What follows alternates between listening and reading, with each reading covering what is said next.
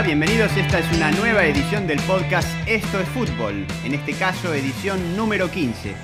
Hola, Adrián Sosa, mi querido amigo, en el día de El Amigo en Argentina. ¿Cómo está mi querido amigo Javier Andrade? Muy feliz día para usted también. Eh, sí, un día que se celebra en Argentina y no sé si en otros países de Latinoamérica. ¿Será solo argentino el Día del Amigo? No tengo certeza, no tengo certeza, pero he empezado a recibir muchos mensajes hoy y la mayoría graciosos, así que feliz día para todos y todas. Exactamente. Eh, acá la verdad contento porque hay fútbol por todos lados, hay varias noticias, la MLS está que arde, hay técnicos que vuelan por el aire, hay jugadores que se venden. Pero antes de meternos te digo un comentario chiquito, estoy un poquito preocupado Javi, mirá que anduve por la ciudad y vuelven, vuelven las máscaras, los barbijos, está la variable Delta dando vueltas, espero que, que no terminemos otra vez todos encerrados, ¿cómo lo ves? La verdad es que ver que vuelven las máscaras de algún modo tranquiliza porque por sobre todas las cosas quiere decir que esto está lejos de resolverse y ya sea aquí en la zona norte como, como, en, como en Sudamérica ni hablar. Así que... Digamos, es una muestra de que hay conciencia, en ese sentido está bueno. Pero por otro lado... Pero hay mucha resistencia también, es una Claro, es que es que está pasando esto porque justamente hay mucha gente también que se resiste a la vacuna. Eh, me contaba una amiga médica que el 100% de los internados en su hospital, en su guardia, es de gente que no se vacunó. Habrá que reverlo, pero no nos detengamos en esto. No, nos... no porque los estadios, por otro lado, los seguimos viendo con mucha gente. Volvió, volvió a haber una fecha de fútbol, como mencionábamos, y hay cantidad de gente en los estadios. Y, no se ven máscaras, la verdad, en los estadios no, no se ven máscaras y Para nada. nadie te pide nada. No, es un tema de conciencia también, por eso espero que apelemos a la conciencia humana y bueno, que la gente eh, empiece a vacunarse, el que todavía está dudándolo. Pero vamos derecho al fútbol. Vamos derecho al fútbol. Eh, tuvimos una fecha súper cargada de novedades porque, por lo pronto, el viernes pasado, antes de que se jugara esta jornada que vamos a comentar brevemente, porque ya tenemos partidos de este miércoles, en el fin de semana hay actividad de. Entre esta semana tenemos actividad de Copa Oro y MLS. Hay muchísima actividad, pero lo que vamos a referirnos es el fin de semana que pasó. ¿Y qué pasó el fin de semana? Heinz el día viernes dijo que separaba del plantel de Atlanta a la estrella, al venezolano. Ah, arrancás suavecito. Sí. Veo que arrancás suave. Sí, que fue el viernes. Entonces voy, voy cronológicamente. Dale con todo. Gabriel Heinze director técnico de Atlanta dijo que separaba a la estrella del plantel por una decisión personal y que se iba a entrenar separado del grupo día viernes. Día sábado, Atlanta pierde un nuevo partido, en este caso con el puntero New England, gol de Gustavo Bou. ¿Y qué pasó? El domingo por la mañana el club anuncia que Gabriel Heinze es el segundo técnico despedido, la segunda víctima de esta MLS, una semana después de que cayera el técnico de Toronto, Chris Armas. ¿Cómo se pone, cómo se pone esto? Eh? Me está gustando. Es eh. una cosa Me está gustando. Nada como la verdad. Entonces, ¿qué hizo? Separó a la estrella. El viernes en la conferencia de prensa dijo, no tiene ninguna clase de problema físico. Es una decisión absolutamente mía.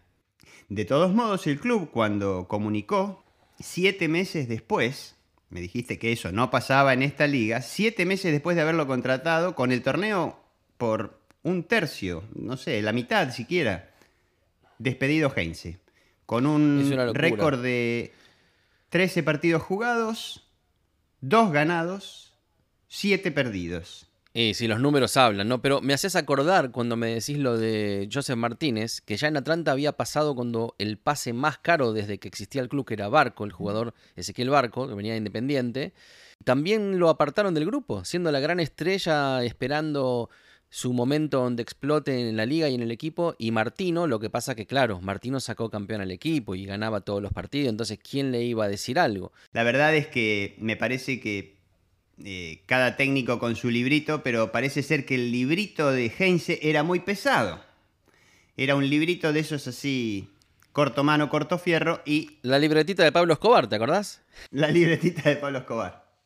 Eh, parece ser, según el club, que no había problema. En realidad, la decisión, según informó Atlanta United, es que no tenía que ver con que haya separado a Joseph Martínez del plantel, y tampoco tenían que ver los malos resultados, sino que lo habían despedido por una acumulación de problemas diarios, un cortocircuito diario en la gestión de Heinze. Incluso, como pasa en las redes y en estos tiempos, la información se empieza a replicar en distintos medios y a través de las redes sociales y decían que la, mano dura de Heinze, una especie de nuevo pasarela para aquellos que, conocían la selección argentina post-Maradona, que era como mano dura, parece ser que Heinze es de ese tipo y según se repetía en las redes sociales y los medios, habría limitado el consumo de agua en los entrenamientos.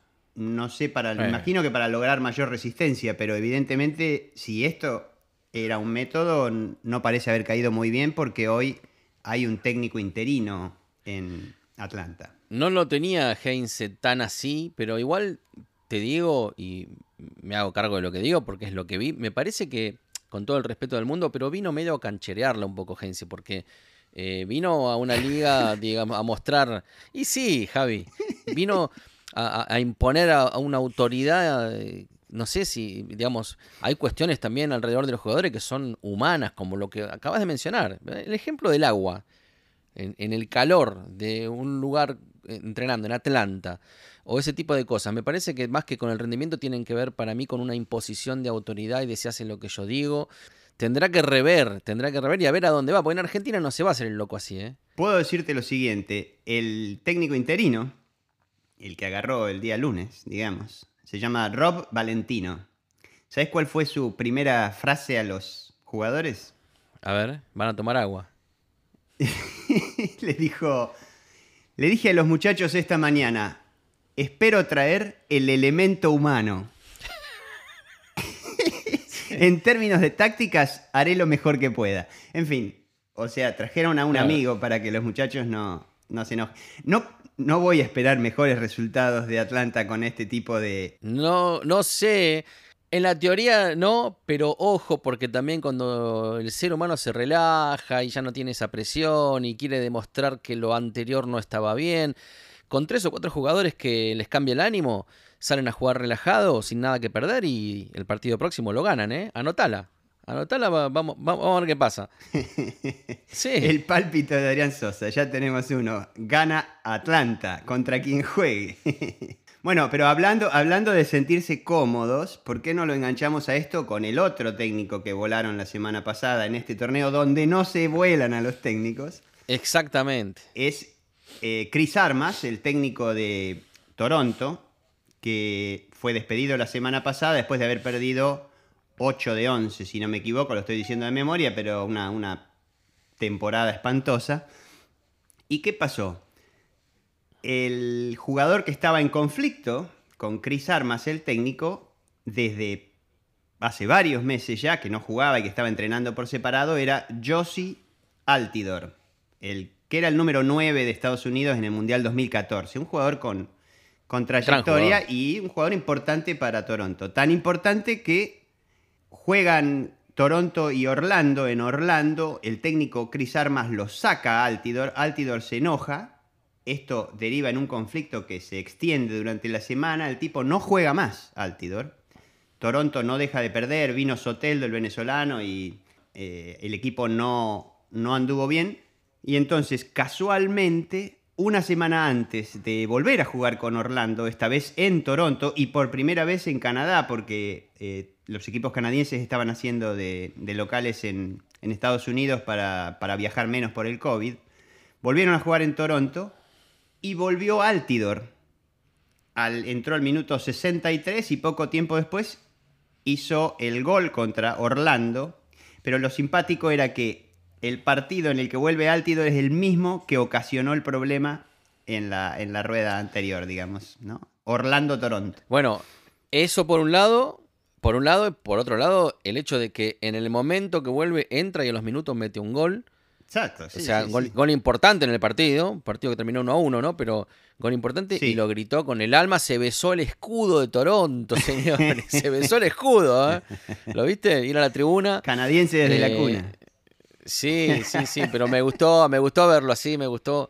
eh, es lindo, es lindo ver cuando un jugador vuelve con esa furia, esa bronca, saltó, cabeció, imposible para el arquero, golazo de Altior y todo Toronto a festejar. Sí, sí, y después Orlando lo empata con un penal de Nani que, que lo pateó mal y todo, pero terminó entrando. Así que el partido ese terminó 1 a 1, pero nos estamos deteniendo más que nada en las noticias policiales, digamos, porque la verdad que esos son equipos que están, digamos, Orlando está ahí arriba en la zona este, pero, pero en realidad Toronto ni figura, en fin, o sea, con, con esta temporada veremos qué pasa, veremos si Altidor y el buen humor lo levantan y veremos si lo mismo pasa en Atlanta. Pero lo cierto es que la noticia a nivel futbolístico fue que perdió Seattle, que era el único invicto del torneo hasta la fecha 13, y perdió con un equipo irregular como pocos, que es Minnesota. Perdió 1 a 0 sobre el final, una jugada por derecha, una buena habilitación de Bebelo Reynoso para que la proyección de quien entra por derecha termine en un centro y un gol, una jugada muy linda. El crédito, según la prensa aquí local, es para Reynoso que vio un hueco donde no lo había y habilitó a un jugador que entró solo. Lo cierto es que Minnesota le ganó a Seattle, que era la noticia de todos, decían llega a los 19 partidos invictos, que era una marca de hace varios años. No es dato menor en ese partido, porque Tyler Miller, el arquero de Minnesota, que para mí tendría que estar en la selección, por lo menos en el banco, uno de los mejores arqueros de Estados Unidos, tapó varias, pero le tapó una a Ruiz Díaz, que era un lindo tiro y podía terminar en gol. ¿eh? Así que 1 a 0, pero ahí Tyler Miller creo que se lleva un, un mérito importante. Claro. Y por otro lado, debo decirlo, porque el domingo para mí fue muy difícil concentrarme en el fútbol porque se produjo un regreso un regreso muy esperado, que fue el de Bob Dylan, que es un trovador que, bueno, obviamente resume nada más ni nada menos que el cancionero americano de los últimos 60 años mínimo. Hizo un show virtual, un live streaming, y él es nacido en, Duluth, Minnesota, y el partido de Minnesota, curiosamente, comenzó exactamente el día domingo, al mismo horario en el que Bob Dylan eh, puso a disposición del mundo su, show en streaming, que fue pago y que tuvo muchísima, muchísima gente conectada, salió en los medios. Este, fue un show muy, muy especial porque no tenía batería precisamente.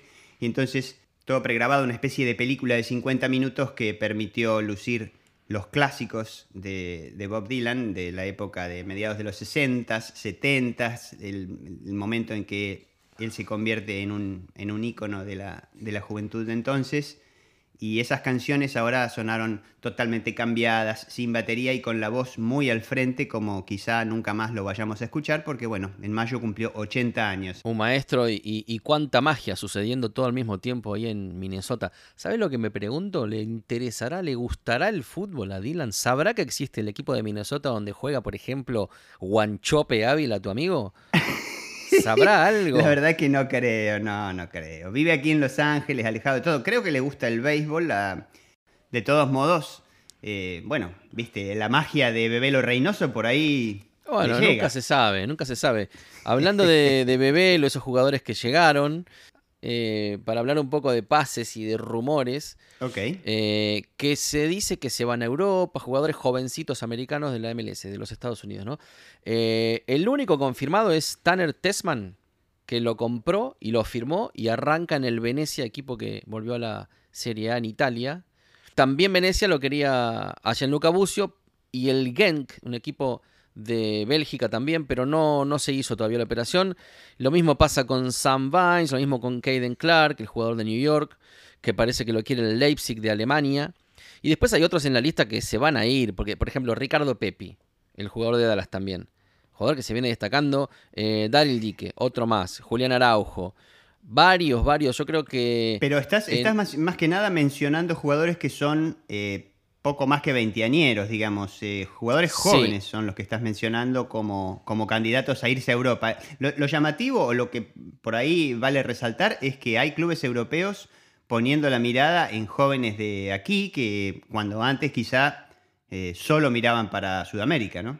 Es que es así el modelo. Me, imagino yo y no veo al fútbol europeo llevándose estrellas de la MLS de 32, 34 años con su carrera hecha. Eh, me parece que pasa más por eso, como fue el caso, si se quiere, de Pulisic, que creo que es el referente a lo que apuntan todos, ¿no? A convertirse en, los nuevos Pulisic eh, o Reina. Eh, pero inclusive jugadores de la MLS que ni siquiera son americanos, sino como el caso de Almirón, el paraguayo que se fue al Newcastle, también jovencito. Eh, creo, que, creo que ese es el camino, agarrarlos en 17, 18, 19, 20, 21 años como mucho y llevárselos a Europa y que, exploten sus carreras allá. Hablando de técnicos y para redondear otra de las novedades que tiene que ver con los técnicos y con estos fines de semana que han pasado, eh, el señor Almeida, que viene empatando, como digamos, cortó la racha de. la mala racha de derrotas en base a empates. Su San José anda tecleando, pero sigue estando ahí. Y, digamos, tuve dos colaboradores espontáneos que me mandaron reportes. Agradezco a Pedro y a Enrique que me mandaron sus, sus reportes de lo que había pasado en el fin de semana, porque la verdad que eh, sucedió algo muy gracioso en el partido de San José. Eh, fue el traductor de Almeida, fue expulsado del campo por traducir lo que había dicho Almeida. la verdad es que no, no, no, tengo explicación para una cosa así, pero bueno, eh, sí podemos decir que este es un fútbol muy estricto, ¿no es cierto? Es, que es un mundo donde se sanciona al mensajero y se sanciona lo literal y no lo conceptual, no los autores ideológicos, digamos. no maten a la paloma. Claro, eh, fue gracioso. El equipo que representa la ciudad de Los Ángeles, eh, Los Ángeles Fútbol Club, realmente dio un partido que fue el partido salió 2 a 1 y ahora te voy a contar un poco, pero fue entretenidísimo. Fue un partido con montones de situaciones, con jugadas. Vi un lindo gol de Carlos Vela. No, bueno. Había la sensación de que está volviendo. No, ese gol de Vela fue increíble. Increíble por muchas razones. Fue el, el gol número 2 de Los Ángeles, o sea, el 2 a 1. Además, ese centro, en el gol que hace Vela, que recibe la pelota, la baja de pecho en un centro que viene muy alto, la baja casi en el área chica y sin ángulo, define de zurda, el arquero no tuvo nada que hacer, pero ese centro se lo tira Kim Moon Hwan, el coreano, que durante el partido, Vela con Kim Moon Hwan, habían tenido 40 paredes.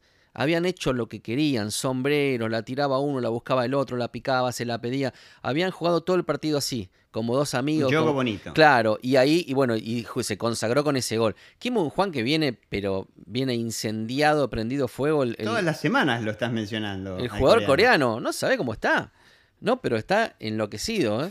Y Latif Blessing jugó muy bien. Rossi. Juega por derecha, el, jugador, digamos, como una especie de marcador con proyección, ¿no es cierto? El jugador coreano. Es un marcador de punta por derecha. Es un jugador que puede jugar de defensor y de mediocampista. Y ha jugado de las dos cosas, y en Corea también lo hacía. Ahora está jugando en el medio y, se proyecta y llega casi como un delantero, como un, no sé, como si te dijera un 7 de los viejos de 40 años atrás, esos números 7, ¿viste? Eh, pero con más marca, o sea, eh, tipo que recupera la pelota, que no es incansable. Em, y bueno, y Rossi te decía también que metió un muy lindo gol. Alo Rossi, el gol que abrió el partido. Dominó el equipo todo el tiempo de Los Ángeles, dominó el partido. Real Salt Lake no hizo mucho. Ahí el jugador Rubio Rubin, que es una de sus estrellas, la verdad que poco y nada. Contrato renovado por un par de años más. Ya salieron las noticias esta semana. Claro, y ellos dejaron ir al jugador eh, Corey Bird, que está en Los Ángeles ahora, que el otro día entró un poquito al final. Todo el mundo esperaba que se, lo que decíamos la otra vez, la ley del ex, que entre y haga un gol, ¿no? Pero bueno, no fue ni necesario, entró, jugó unos minutos, la verdad que frío.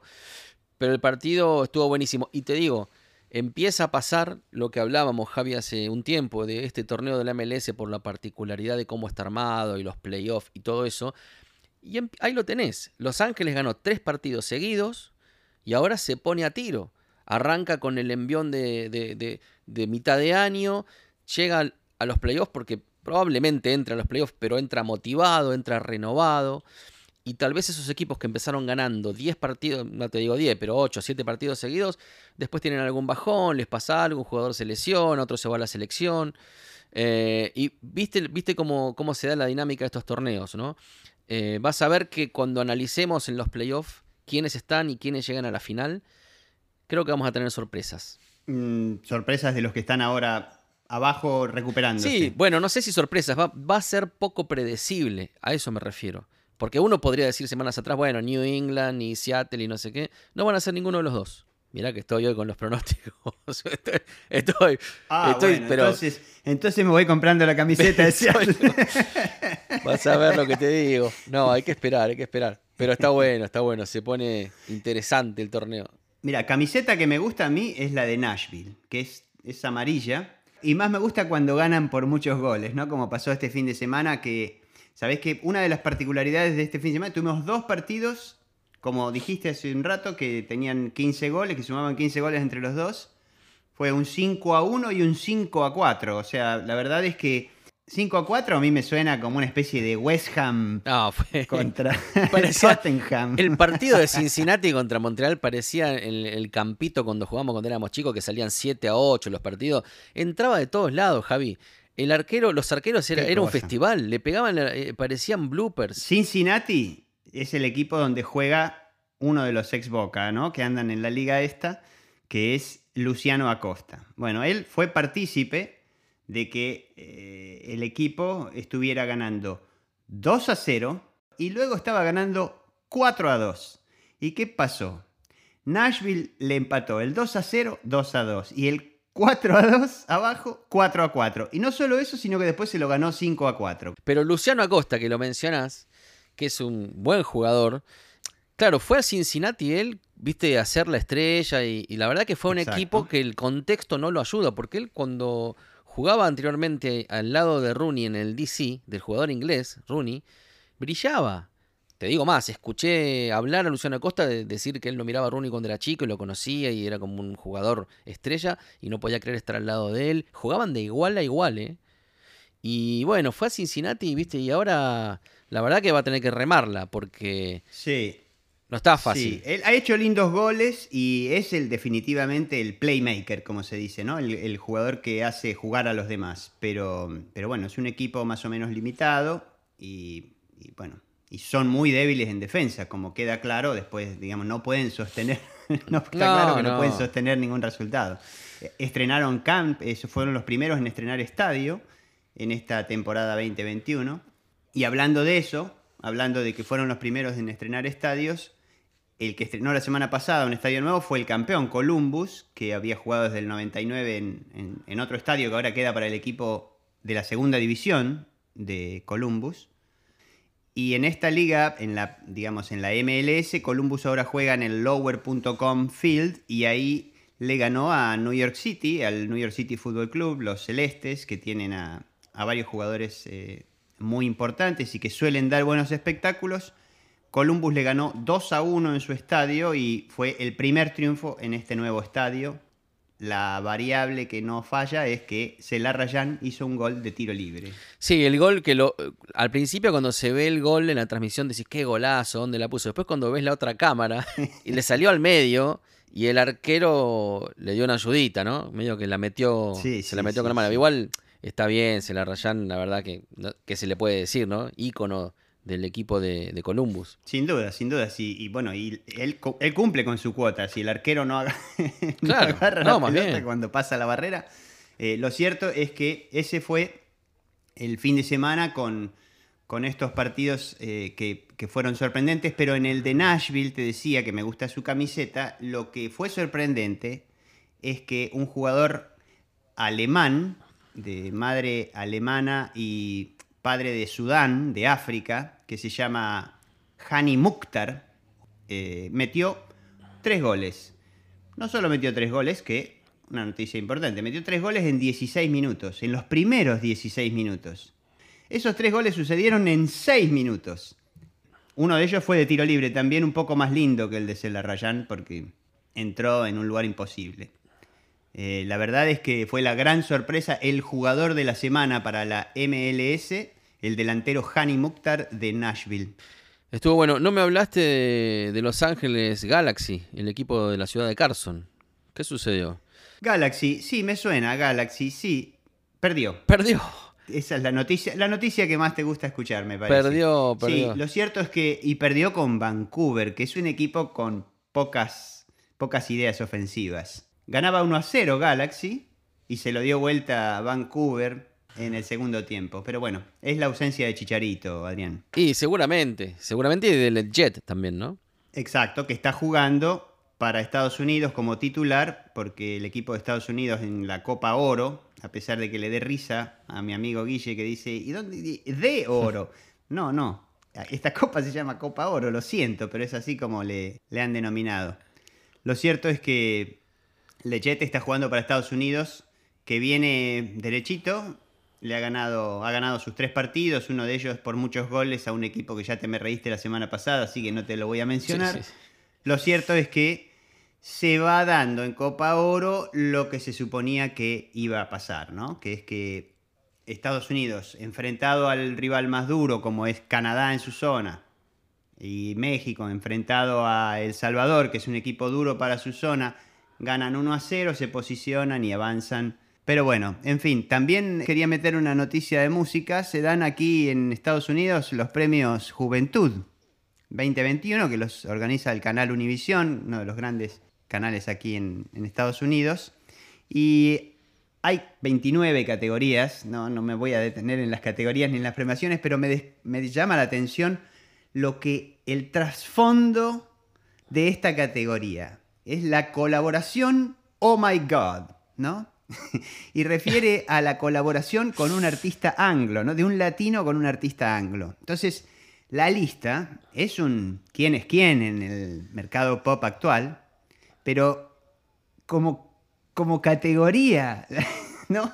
Tipo, oh my god, colaboré con Adrián Sosa, por Dios. Sí, y, hay algo ahí, viste, que, que es raro, es raro y cuesta ponerlo en palabras, pero tiene que ver como con esta cosa siempre de estar mirando hacia lo anglo como si fuera, no sé si la palabra es mejor o... Consagratorio. O, más grande, o consagratorio, o aspiracional.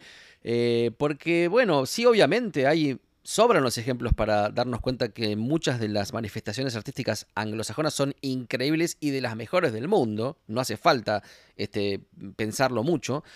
Pero eso no tiene nada que ver con el hecho de que lograr una colaboración con un anglo sea como un premio, un premio en sí mismo. Claro, un premio, el pedestal de digo, me parece rarísimo, porque si vos hubieras puesto colaboración perfecto, pero ¿por qué colaboración? Por, empezar, oh my god, ¿no? ¿Por qué con un artista? O sea, no, pero pará, yo, quiero, yo quiero que me des, por favor, tus predicciones pero aplicadas a esta categoría en particular. Entonces yo te digo. Yo te lo doy, pero. Yo te doy nombres. Pero espera, espera, espera. Pero antes te voy a decir una cosa. Vos, porque es colaboración OMG. ¿Vos estás seguro que significa Oh My God o que no significa otra cosa que inventaron en los premios Juventud? No sé, qué sé yo. Hoy lleva H, así que. Tendría que ponerme a pensar. No, no sé. Pero bueno. Para mí, OMG en este país, todo el mundo lo usa como Oh my God, ¿no? Pero bueno, lo cierto es. Yo, yo te doy nombres de las colaboraciones y a ver ¿Quién va a ganar, Adrián Sosa? Mirá. Selena Gómez y Rau Alejandro. Carol G, Ludacris y Emily. Osuna, Doja Cat y Sia. Maluma y The Weeknd. Black Eyed Peas, Osuna de nuevo y J. Ray Soul. Anita, featuring Cardi B y Mike Towers. Rosalía y Travis Scott. Lil Mosey y Luney, J Balvin, Dua Lipa, Bad Bunny y Tiny, Jonas Brothers, featuring Carol G. se, anotaron todos, se parece la lista de la escuela cuando, cuando pasaban presente, ¿viste? ¿Cuánto nombraste? 45 artistas me nombraste. Em, ¿Quién gana? ¿Quién gana? en, principio te digo, en principio te voy a decir, los que ya se ganaron todos son Maluma, Bad Bunny, J Balvin, alguna cosita Rosalía, Osuna, esos te los saco, te los saco, te los corro de costado. Selena tiene chance, obviamente, porque es casi una santa Selena, digamos, es un ícono. Pero te voy a decir quién va a ganar para mí. Anótamela, ¿eh? Jonas Brothers featuring Carol G. Pero, ¿cómo? Con, Jonas Brothers. Te, que me fui a, te voy a regalar. Ah, te voy a regalar, te voy a regalar el disco, mira, te voy a regalar el disco. No, para mí, mira, te lo digo así. Para mí gana Rosalía y Travis Scott. Entre el Fortnite, de, el Fortnite de Travis Scott, que debutó su disco a través de la plataforma de videojuegos. Y la verdad que no, no, está muy no está muy claro quién es, es un quilombo como dice, como dice la categoría acá, o sea, el ganador es quien logra colaborar con un anglo, ¿no? Sí, claro. en fin. Pero mira, ah, otra cosa que me quedó sin decir, colaboraciones. ¿Sabías que Madonna salió a apoyar a Britney Spears? Sí, lo leímos en todos lados, ¿no? Sí, claro, claro. Claro. Sí. Devuélvanle la vida a esta mujer. La esclavitud fue abolida hace mucho tiempo, dijo Madonna, con una remera de Free Britney. Muy bien. En fin, quería darte unos rebotes de, lo que fueron las definiciones de las eh, dos copas que se terminaron la semana pasada en Europa y en, y en América, en, en Latinoamérica. Bueno, por lo pronto, aquí en Estados Unidos la Eurocopa superó a la Liga de Hockey, que, es una, que era una de las importantes aquí. La Eurocopa tuvo en promedio y en las finales más rating que la temporada normal y las finales del National Hockey League, que es aquí importante, la cuarta en, en discusión. Y otro rebote de la Eurocopa fue que en Inglaterra se dio a conocer que entre las dos emisoras que dieron el partido final contra Italia, superaron la audiencia televisiva de la muerte de la princesa Diana, de Lady Di. Hmm. Así que imagínate el impacto que tuvo ese partido y bueno, y esa derrota. Increíble. Así que esos fueron los rebotes de, la, de los torneos de la semana pasada y bueno, eh, veremos qué. Los torneos dejaron, dejaron un montón de, cosas. Una de las cosas lindas que vi, y no lo tengo acá para leértelo, pero seguro lo has visto y muchos de, los oyentes lo habrán visto, que es la estadística de la Copa América comparada con la Eurocopa de lo que fue eh, más cantidad de asistencias, más goles, más tiros al arco, eh, etcétera, etcétera. En Europa son todos jugadores distintos. Una es Cristiano Ronaldo, otra es el otro. Bueno, Copa América, todos, absolutamente todos esos récords son de Leo Messi. todos. Para cerrar, porque todavía seguimos contentos con esa copa, así que todavía nos quedan unos días más, un poquito más de, seguir tirando alguna cosa. Téngannos paciencia, por favor. Pero bueno, creo que es todo, ¿no? Sí, porque se nos viene una semana, como decía, con muchos partidos, ni, ni detenerse en eso. Tenemos partidos de la MLS y tenemos Copa Oro, así que, ya va buscando sus eh, definiciones porque se termina el día domingo primero de agosto, así que bueno. Así es, amigo Javier. Así que bueno, nos vamos despidiendo y nos encontramos en una semanita, como siempre. Feliz día, amigos. Feliz día para todos los amigos. Chao.